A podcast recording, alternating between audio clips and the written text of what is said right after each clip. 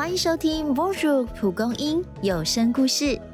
今天想邀请大家先来想一件让你好气又好笑的小事情，你想到了吗？还是觉得生活一般般，没什么有趣的事发生呢？有时候我们觉得生活无趣，是因为容易把每天发生的事情视为理所当然。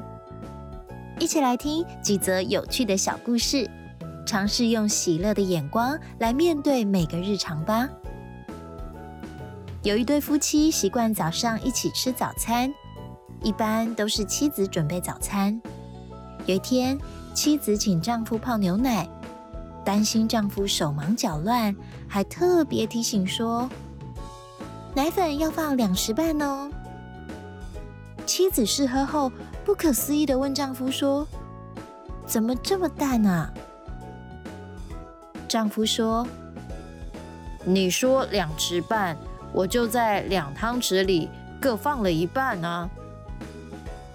”人与人沟通常常会各自解读，有时主动提问，往往能避免许多误会哦。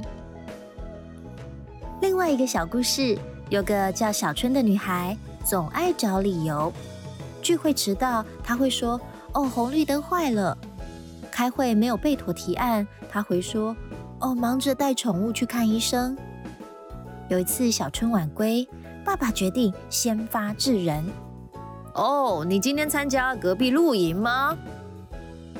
小春的爸爸其实很幽默呢，但也提醒我们要勇于负责，才能获得他人的信任哦。也才不会让自己的日常一团乱。有一位海军将领被朋友询问军队的秘密计划，将领低声问说：“你可以保密吗？”朋友赶紧说：“嗯，可以。”将领笑着说：“那我也做得到。”这招保密方法真的是万无一失呢。